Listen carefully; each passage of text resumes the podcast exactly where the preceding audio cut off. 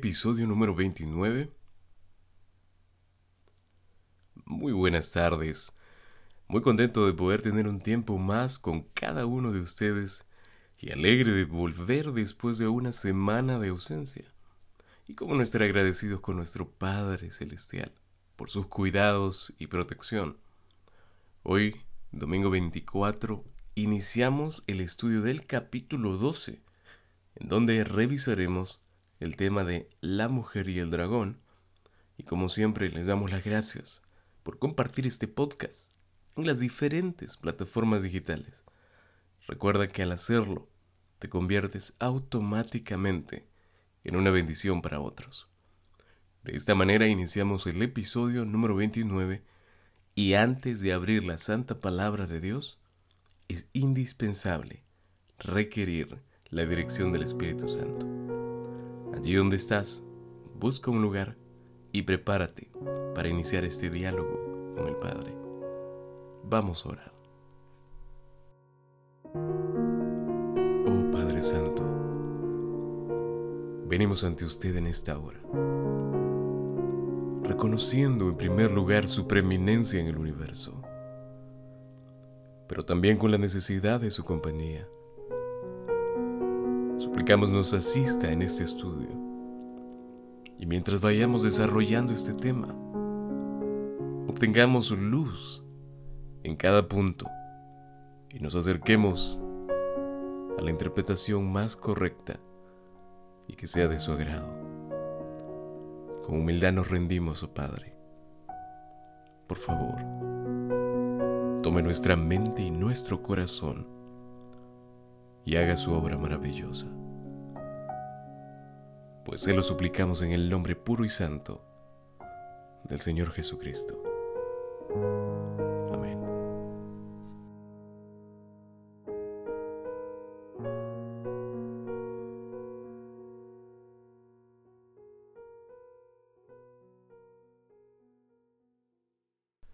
A modo de introducción, tenemos que mencionar que este capítulo 12 y también el capítulo 13 establecen un escenario perfecto para la gran culminación de la historia de esta tierra.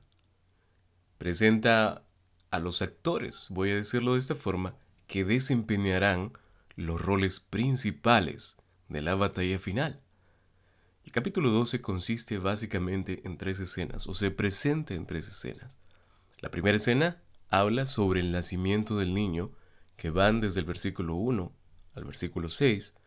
El segundo segmento trata sobre la expulsión de Satanás, el enemigo de Dios, del cielo, que actúa como una especie de intermedio o interludio, por decirlo así. Y este segmento va desde el versículo 7 al versículo 12. Y finalmente el último segmento, que es la persecución que hizo el dragón sobre la mujer y el niño, que van desde el versículo 13 finalmente al versículo 17. En esta mañana vamos a ver el primer segmento y la primera escena sobre el nacimiento del niño. Y básicamente vamos a tocar el tema de la mujer, el tema del niño y el tema del dragón. Vamos a iniciar. El texto comienza diciendo, y antes, antes de leer el texto bíblico, ah, vemos allí en la palabra de Dios que Juan está otra vez en el Espíritu, en una nueva visión. Antes de describir la batalla final entre Dios y su pueblo fiel contra el enemigo, contra Satanás y sus seguidores, Juan explica la causa, si ustedes se dan cuenta allí, la cual es la base de la hostilidad que tiene eh, eh, el enemigo contra Dios y que está por inundar el pueblo remanente, fiel del tiempo del fin. Y esto lo vemos en el versículo 17, que todavía no hemos llegado allí, pero vamos a llegar y ustedes van a confirmar lo que yo digo. Luego, las imágenes que vemos aquí, que son usadas en esta escena, son completamente diferentes de las que aparecen en la primera mitad del libro. Vamos a dar lectura al texto bíblico. Ubíquense rápidamente en Apocalipsis capítulo 12, versículos 1 al 6. Dice la versión Reina Valera de 1960 apareció en el cielo una gran señal, una mujer vestida del sol, con la luna debajo de sus pies, y sobre su cabeza una corona de doce estrellas. Y estando encinta, clamaba, dice el texto, con dolores de parto, en la angustia del alumbramiento. También apareció otra señal en el cielo, verso 3. He aquí un gran dragón escarlata, que tenía siete cabezas y diez cuernos, y en sus cabezas siete diademas. Y su cola, dice el texto, arrastraba la tercera parte de las estrellas del cielo y las arrojó sobre la tierra. Y el dragón se paró frente a la mujer que estaba para dar a luz, a fin de devorar a su hijo tan pronto como naciese. Y ella dio a luz un hijo varón, que regirá con vara de hierro a todas las naciones. Y su hijo fue arrebatado para Dios y para su trono. Y la mujer, dice el texto bíblico, versículo 6, huyó al desierto, donde tiene lugar separado, o vamos a leer nuevamente, donde tiene lugar preparado por Dios, para que allí la sustenten por 1260 años. Es interesante, este segmento del versículo 1 al versículo 6 nos da muchas, muchas figuras muchas figuras proféticas que tenemos que analizar. Vamos con el análisis de los primeros versículos. Aquí vemos como Juan mm, primeramente ve una señal en el cielo. No es muy diferente de las antiguas visiones, pero aquí vemos que él ve otra vez una señal en el cielo y la referencia a esta señal como grande, como dice el texto, indicaría que Juan ve algo especial y notable, algo que realmente llama la atención del profeta. Ahora, esta señal es una mujer vestida con el sol y una luna debajo de sus pies y sobre su cabeza una corona de doce estrellas según lo menciona el texto bíblico. Qué interesante. La palabra señal que se usa aquí para la mujer sugiere que esta no es una mujer literal, y presten atención. Esta es una mujer no literal, sino que ella es un símbolo. Y yo les voy a decir por qué.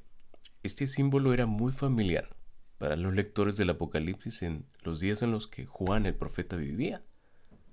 Porque el Antiguo Testamento se describe, eh, describe al pueblo de Dios, al pueblo del pacto de Israel, como la esposa de Dios. Hay muchos textos que sustentan, que apoyan esta posición. Del mismo modo, en el Nuevo Testamento se refieren a los seguidores de Cristo. Hay una referencia a los que siguen a Cristo en términos de la esposa o la novia de Cristo. Y ustedes lo pueden encontrar fácilmente en los evangelios. También el profeta Isaías, el famoso profeta Isaías, habló con respecto a Israel. Dice el texto bíblico de Isaías 54, versículo 5. Porque tu marido es tu hacedor, Jehová de los ejércitos, o Yahvé de los ejércitos, dice algunas versiones, es su nombre. Pablo llama, por otro lado, el apóstol de los gentiles, llama a Jerusalén de arriba, noten la expresión, la madre del pueblo de Dios sobre la tierra. Gálatas capítulo 4, versículo 26. Hay algo interesante aquí. La asociación mm, de la mujer en Apocalipsis capítulo 12, versículo 1, con el sol, la luna y las dos estrellas que acabamos de leer, tiene una fuerte alusión, una fuerte conexión al sueño de José en el que el sol, la luna y las once estrellas, siendo José evidentemente el, duodécimo hijo, representaron a Jacob, su esposa y sus hijos como los patriarcas de las doce tribus de Israel, las doce tribus famosas que ya conocemos, y que descendieron de ellos. Génesis capítulo 37, versículos 9 al 10. También la presentación de la mujer evoca la descripción de la novia de Salomón. ¿Cómo es esto, pastor? Si nos vamos al, libro de Cantares capítulo 6, versículo 10, dicen que era hermosa. El texto bíblico dice, hermosa como la luna y esclarecida como el sol. ¿Pueden ver la conexión? Es importante tomar la Biblia para que ella misma sea quien nos interprete las figuras que vemos aquí en el Apocalipsis. De la misma forma, eh, volviendo al profeta Isaías, habla de Dios. Él dice lo siguiente, me vistió con vestiduras de salvación y me rodeó de manto de justicia. Isaías 61:10.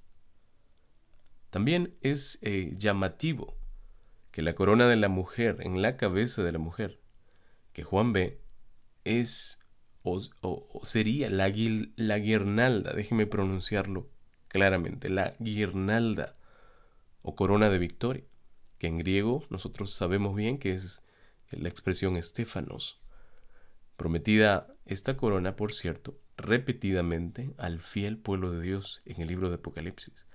En otras palabras, la corona para el vencedor será la corona de Estefanos, la corona de victoria, esta guirnalda que se pondrá sobre la cabeza de aquellos que habrán vencido el pecado y que habrán aceptado al Señor Jesucristo como su Salvador y Redentor. Ahora, el brillo de la apariencia viene de la luz de la gloria del Evangelio. Y hay muchos textos en referencia, pero solo vamos a leer uno. Dice 2 los Corintios, capítulo 4, versículo 6. Porque Dios, que mandó que de las tinieblas resplandeciese la luz, es el que resplandeció en nuestros corazones para iluminación del conocimiento de la gloria de Dios en la faz de Jesucristo. Noten, noten el simbolismo. Mientras ella está de pie en la revelación del Antiguo Testamento, se ve aquí reflejada la luz del Evangelio. Qué hermoso.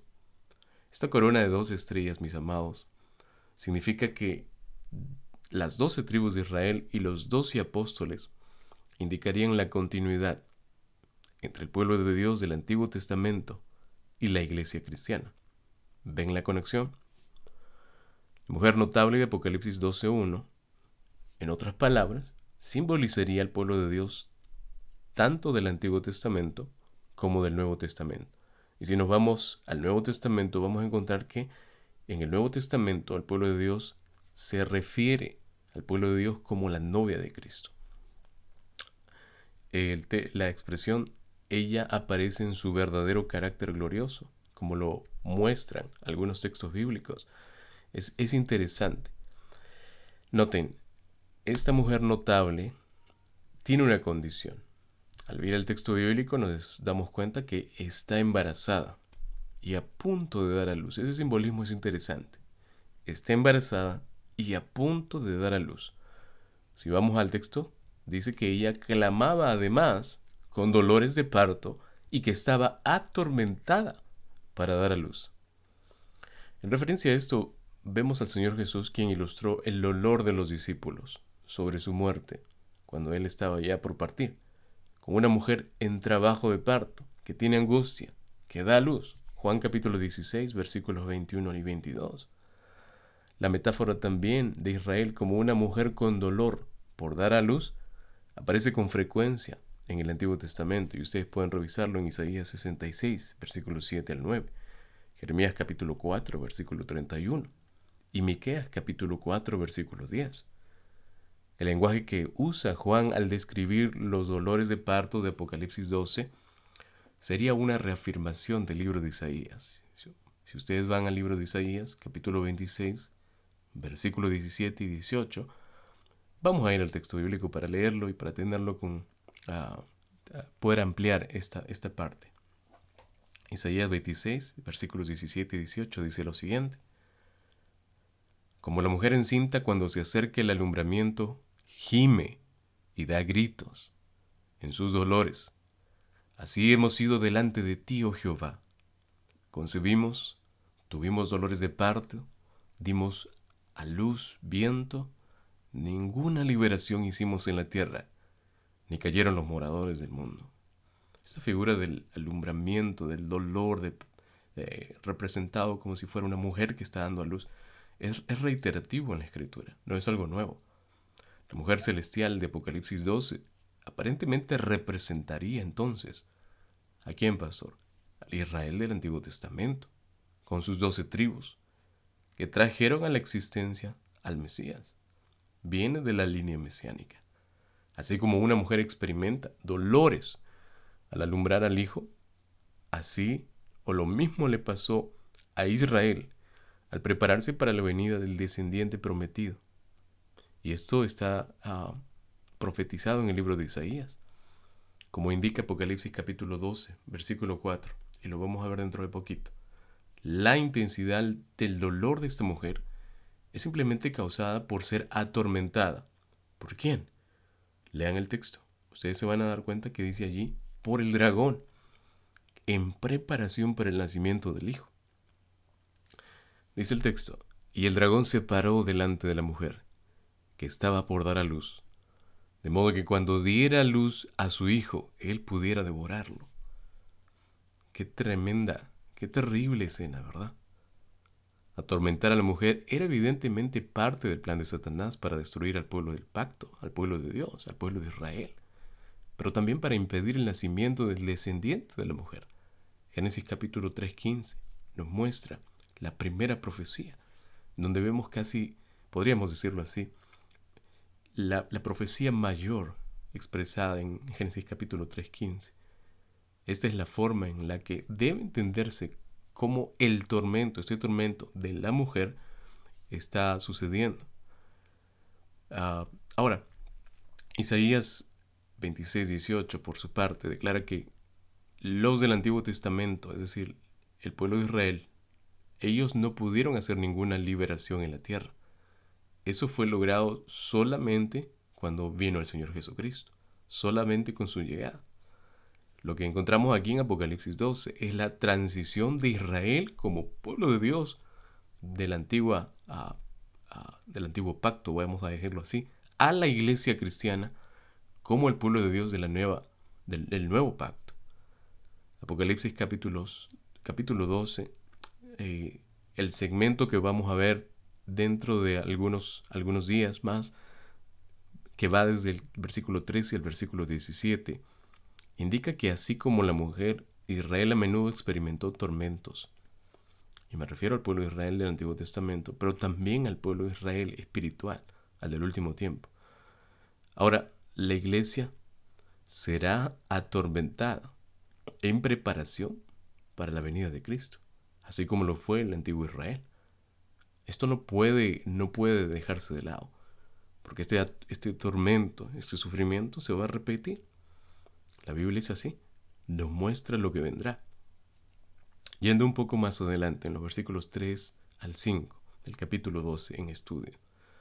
Ahora, Juan ve y describe el segundo personaje del drama, es decir, quien atormenta a la mujer. Dice el texto bíblico que él ve otra señal en el cielo. Primero ve una señal, y ya vimos que era la mujer, y luego ve otra señal en el cielo. Esta señal evidentemente relacionada con la primera en Apocalipsis capítulo 12.1. Es una señal que ya vimos, pero esta segunda señal dice que es un dragón rojo, un dragón escarlata. Ustedes noten las versiones distintas y la expresión escarlata quiere decir, eh, indica un color y ese color es único, es el color rojo, escarlata, por eso dice la Biblia. De acuerdo con Apocalipsis capítulo 12, versículo 9, el dragón representa a Satanás. No hay otra. La misma Biblia nos dice quién representa el dragón y cuya apariencia atemoriza, atemoriza a la mujer. Pero también Juan la describe en términos de los personajes mitológicos antiguos, si ustedes se dan cuenta en el Antiguo Testamento se usan como símbolos de los poderes del mal que oprimen al pueblo de Dios, que oprimen al pueblo de Dios. La mención de, de, este color escarlata o este color rojo del dragón nos muestra que este color rojo, mis amados, es el color de la opresión y el derramamiento de sangre. Esto se ha visto ya ah, en Apocalipsis capítulo 6, versículos 3 al 4, en episodios anteriores. Pero también denota el carácter opresivo, duro, castigador de Satanás en contra de la iglesia. El odio que el enemigo de Dios tiene contra la iglesia es tremendo, es gigante. Por eso él quiere destruirla. El dragón se describe también como que tiene siete cabezas y diez cuernos, y sobre sus cabezas siete coronas. Ahora, sobre la base de Apocalipsis 17, que vamos a llegar también. Discúlpeme que me haya adelantado, pero tenemos que coger las figuras de, todo el libro, eh, resolvemos que las siete cabezas del dragón representan reinos, mediante los cuales Satanás ha obrado para oprimir al pueblo de Dios a través de los siglos, con la intención única de impedir la venida del descendiente de aquella mujer. Pastor, entonces, ¿las cabezas representan reinos? Sí, y lo vamos a ver dentro de poquito. En relación a los cuernos, estos cuernos son un símbolo de poderes políticos. Y vayan a Apocalipsis capítulo 17, versículo 2, y puedan confirmar esto. Ahora, en el Antiguo Testamento, los diez cuernos de la bestia del mar son los diez cuernos de la cuarta bestia del libro de Daniel. Es interesante que al ir al libro de Daniel vemos la conexión muy profunda que tiene con el libro de Apocalipsis. Estos simbolizan los reinos que siguen después de la división del imperio romano en diez partes. Esto es algo que vamos a tocar, tal vez si Dios lo permite, en, eh, la siguiente serie, pero lo pueden encontrar en el libro de Daniel capítulo 7, en el capítulo 2, 3, ¿verdad? Hasta ah, en muchas partes del libro de Daniel. Apocalipsis capítulos 17, 12 también nos da una pequeña referencia a esto. Las siete coronas, volvemos al, tema de las siete coronas, sobre las cabezas del dragón, sugieren que, pastor, miren, el texto bíblico dice que el dragón tiene siete coronas. Esto sugiere una falsa pretensión de Satanás de tener toda autoridad y poder en oposición al verdadero Rey de Reyes y Señor de Señores, que tiene muchas coronas, quien es el Señor Jesucristo. El plan de Satanás y el objetivo de Satanás, y es más, voy a decirlo así, la intención de Satanás siempre fue ser como Jesús. Siempre fue tratar, la intención fue de imitar lo que el Señor Jesucristo hacía, ser igual o mejor que Él. Eso es algo que Él siempre intentó desde el inicio. Ahora, volviendo al dragón. Este animal, este dragón, esta figura del dragón simboliza principalmente a Satanás, que actúa detrás del poder del imperio que lo representó desde un comienzo, ¿verdad? Pero no yendo tan atrás. Este poder sabemos que fue el que crucificó al Señor Jesucristo, la Roma imperial, ¿verdad? Y ahora no podemos ah, tal vez irnos muy lejos porque la continuación de, de la Roma imperial es la actual Roma, la Roma papal, la Roma pagana, que desde la antigüedad intentó, como les dije hace un momento, destruir al Señor Jesucristo y posteriormente a sus seguidores en los tiempos de la persecución, de las cruzadas, donde muchos cristianos murieron solamente por ser fieles a su fe. Vemos entonces aquí los diez cuernos del dragón, que sugieren que la obra de Satanás, mis amados, contra la iglesia, seguirá en una medida importante a través del tiempo, a través del periodo de la división del imperio romano, ¿verdad? El verso nos indica que la cola del dragón, además, porque esto, tiene, esto va conectado, arrastró al tercio de las estrellas del cielo y las arrojó a la tierra. Inmediatamente nos recuerda al libro de Daniel capítulo 8 versículo 10, en donde se dice que el enemigo de Dios y su pueblo se engrandeció hasta el ejército del cielo, y parte del ejército de las estrellas se echó por tierra, y las pisoteó. Las estrellas del Apocalipsis, mis amados, simbolizan ángeles. Ustedes lo pueden ver en Apocalipsis capítulo 1, versículo 20. Además, Apocalipsis 12, yéndonos un poquito adelante, versículos 7 al 9, vamos a verlo, dejan en claro que aquellas estrellas, aquellas estrellas del cielo, que el dragón arrastró con su cola, fueron ángeles, caídos, que se unieron a Satanás en su rebelión contra Dios, y que fueron arrojados con él a la tierra. Apocalipsis capítulo 12, versículo 9. También vimos ya que en la escena de la quinta trompeta, Satanás está detrás de las langostas demoníacas que atormentan a la gente con sus aguijones de, de sus colas. ¿Recuerdan bien? Apocalipsis capítulo 9, versículos 1 al 11. Podemos ver entonces que la cola es un símbolo de engaño. Esto ya es un tema reiterativo, pero es un símbolo de engaño por medio de la persuasión que Satanás usó para descarrear a otros para que se rebelaran contra Dios y lo siguieran a Él, porque eso es lo que Él pretende, obtener seguidores. Ahora, Juan presenta a Satanás aquí en un rol muy particular, en un rol seductor. ¿Sí? Seductor, porque tienta, Él es el tentador, Él es el engañador, artífice del engaño, con el cual se presenta a través del resto del libro de Apocalipsis, capítulo 13, capítulo 18, capítulo 20, capítulo 19. La seducción, dice la definición, es el acto que consiste en inducir y persuadir a alguien con el fin de modificar su opinión o hacerle adoptar un determinado comportamiento o actitud. Mis amados, lo que el enemigo de Dios pretende es que cambiemos nuestro comportamiento, nuestra actitud hacia el Creador.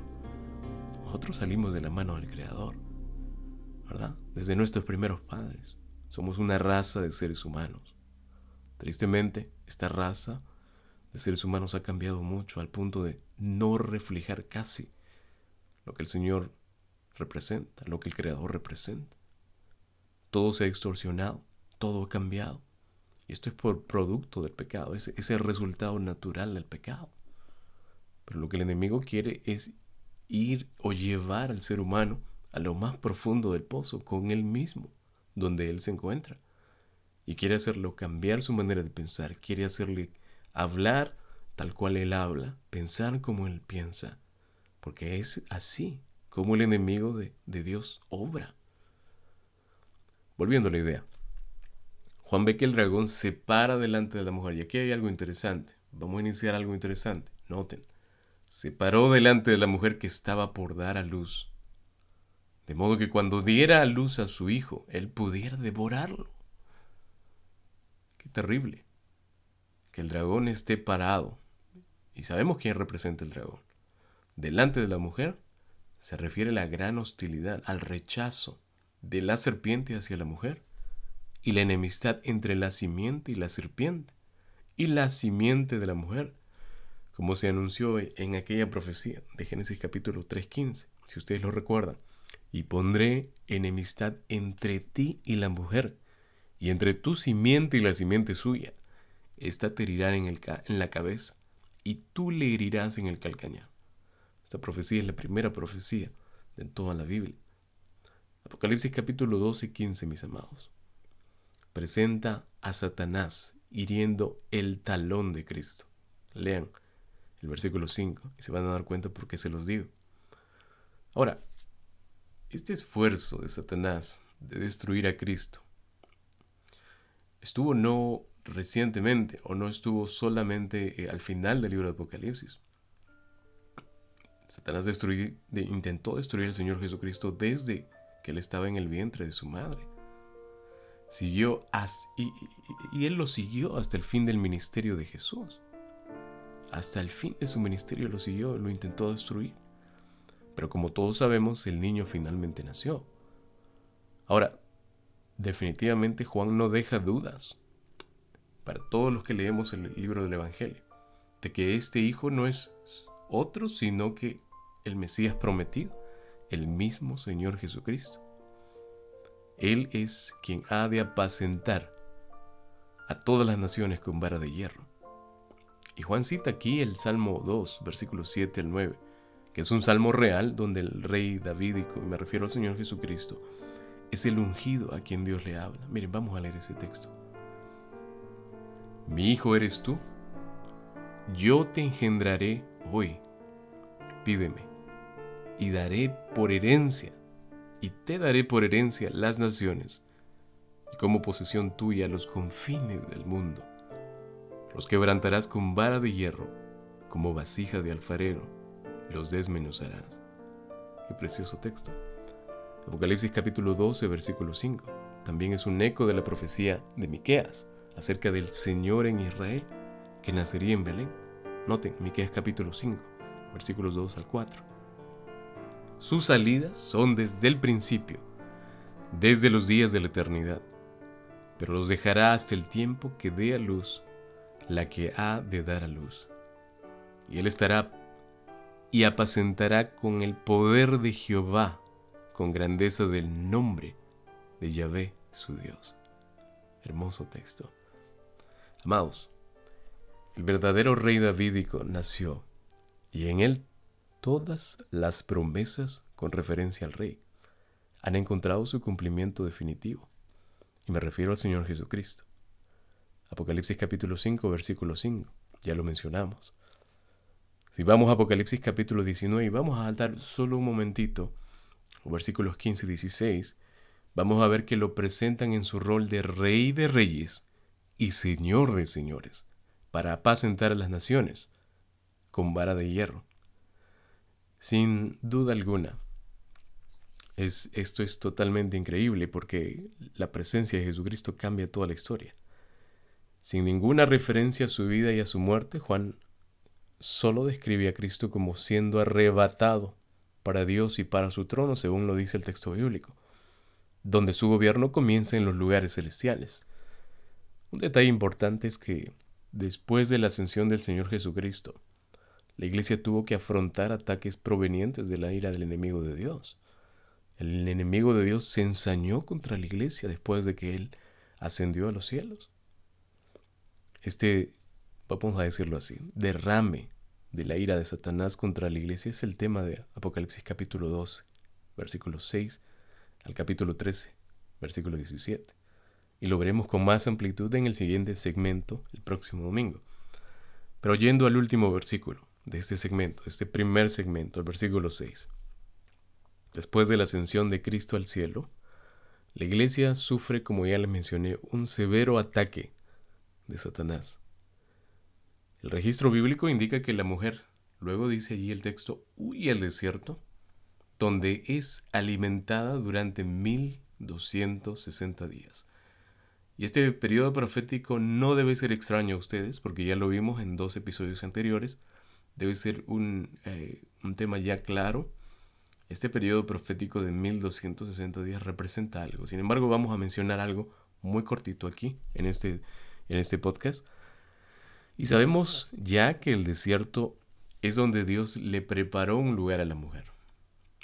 Esta escena es similar al escape de Israel del faraón y de los egipcios en el Éxodo capítulo 3, si ustedes lo recuerdan. Solamente a modo de, a modo de ubicarnos en un escenario más claro. El pueblo de Dios huyó al desierto donde Dios cuidó a Israel y le proveyó con el maná como alimento para sustentarse. Como un modelo de la experiencia de Israel en el desierto, podemos darnos cuenta de que Juan aquí describe al pueblo de Dios como cuidado y alimentado espiritualmente por él mismo, durante el tiempo de sus dificultades. Durante ese tiempo básicamente de la peregrinación y la severa opresión que va a tener que experimentar en este mundo. Me refiero al pueblo de Dios. El cuidado de Dios por la mujer en el desierto tiene o muestra evidentemente la intención de asegurar a los cristianos que tal vez sufren por las injusticias, que no importa cuán duras sean las pruebas que tengan que atravesar o soportar. Mis amados, Dios está en todo tiempo vigilando a su iglesia y solo Él es quien la sostiene hasta el día de hoy.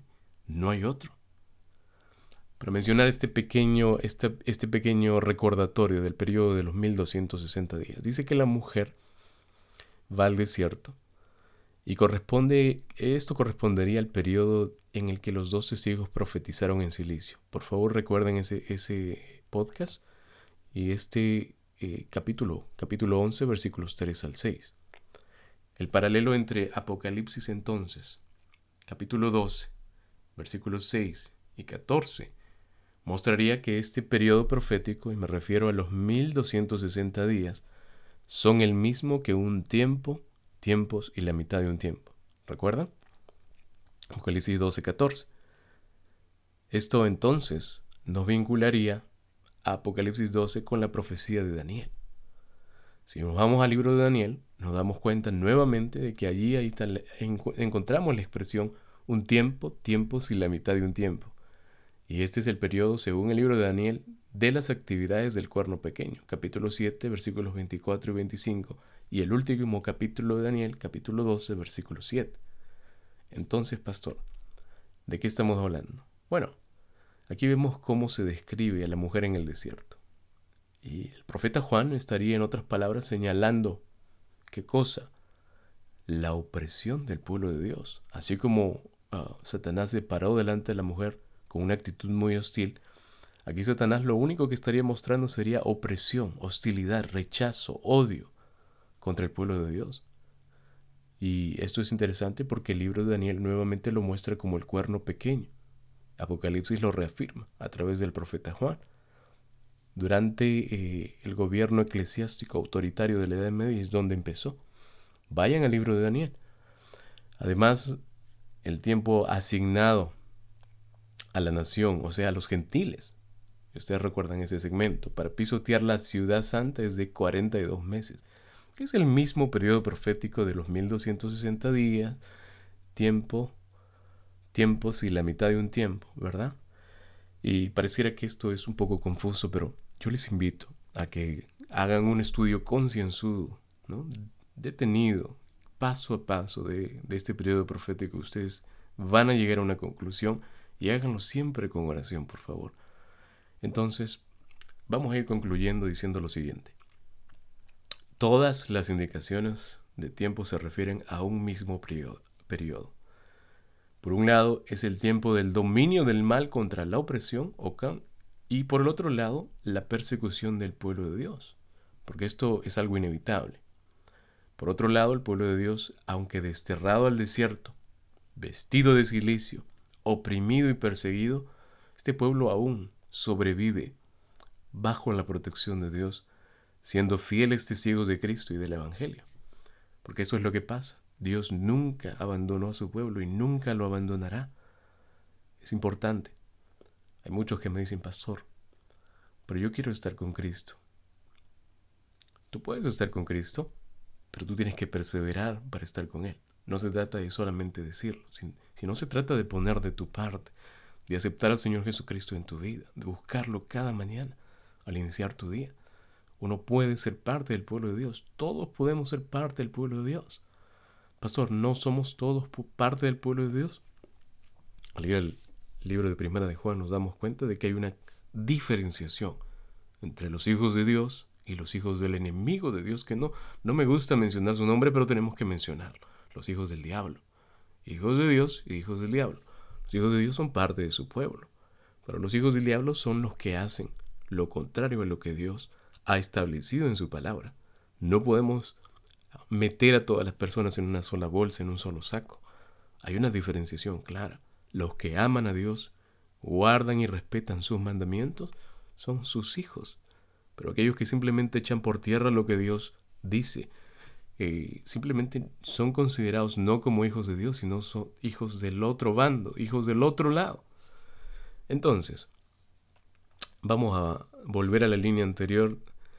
Diríamos que este periodo específico de 1200 años, 1260 años de gobierno eclesiástico, opresivo por cierto, medieval, ya dimos eh, en dos periodos, en, Dios, en dos podcasts anteriores, eh, que este periodo profético está ubicado entre los años 538 y el año 1798, durante el cual el fiel pueblo de Dios, poco números por cierto, experimentó dificultades intensas y sufrimiento por causa de la fidelidad de Cristo.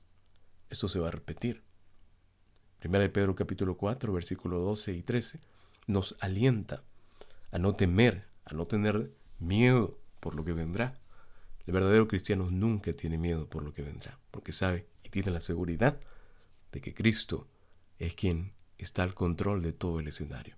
Amados, dice Primera de Pedro, 4, 12 y 13, no os sorprendáis del fuego de la prueba que os ha sobrevenido, como si alguna cosa extraña os aconteciese, sino gozaos por cuanto sois partícipes de los padecimientos del Señor Jesucristo, para que también en la revelación de su gloria os gocéis con alegría.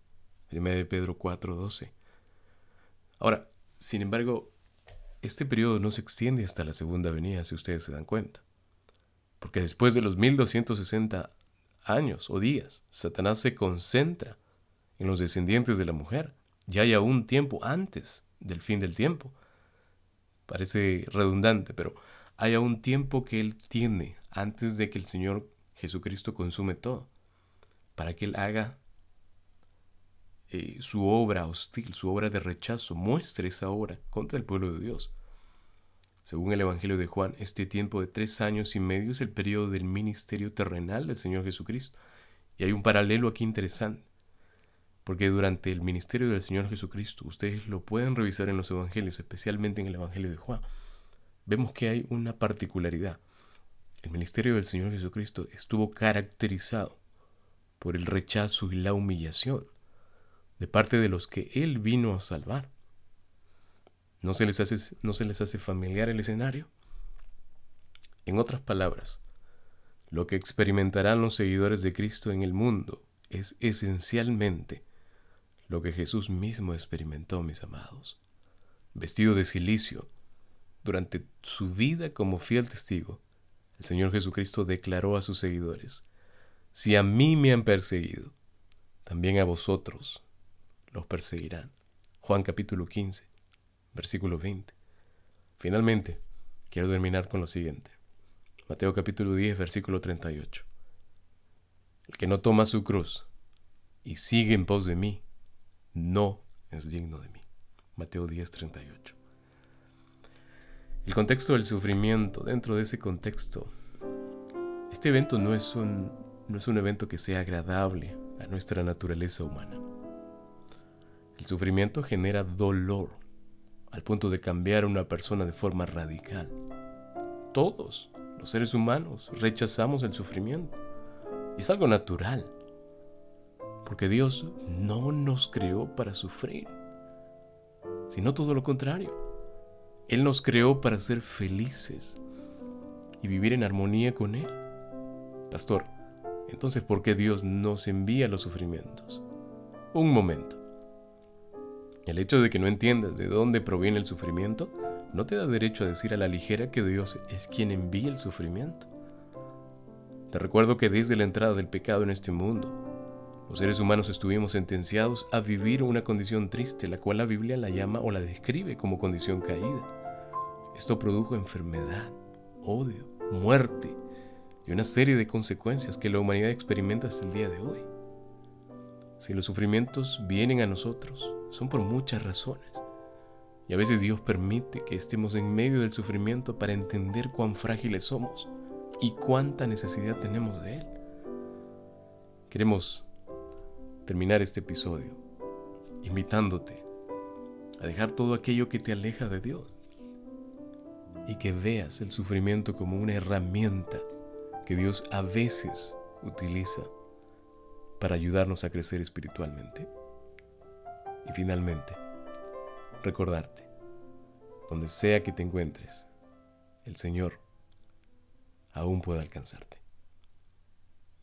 Nos despedimos motivándolos a que puedan continuar con esta transmisión cada domingo a las 3 de la tarde por Viti Radio Universal. Y así como empezamos, es tiempo de dar gracias por la instrucción en esta hora. Vamos a orar. Alabado y glorificado sea su nombre, oh Padre, en toda la tierra y en los confines del universo, porque su soberanía es para siempre. Oh Padre lindo, le agradecemos por deleitarnos con su palabra en esta hora y ayudarnos a ver con mayor claridad los eventos que están por acontecer. En este momento le pedimos por todos aquellos que tienen luchas internas y aún están en el valle de la indecisión. Por favor, guíelos a terreno seguro y confórtelos como solo usted sabe hacerlo, Señor. Gracias, Padre, por ser nuestro Dios. Oramos en el nombre de Jesús. Amén.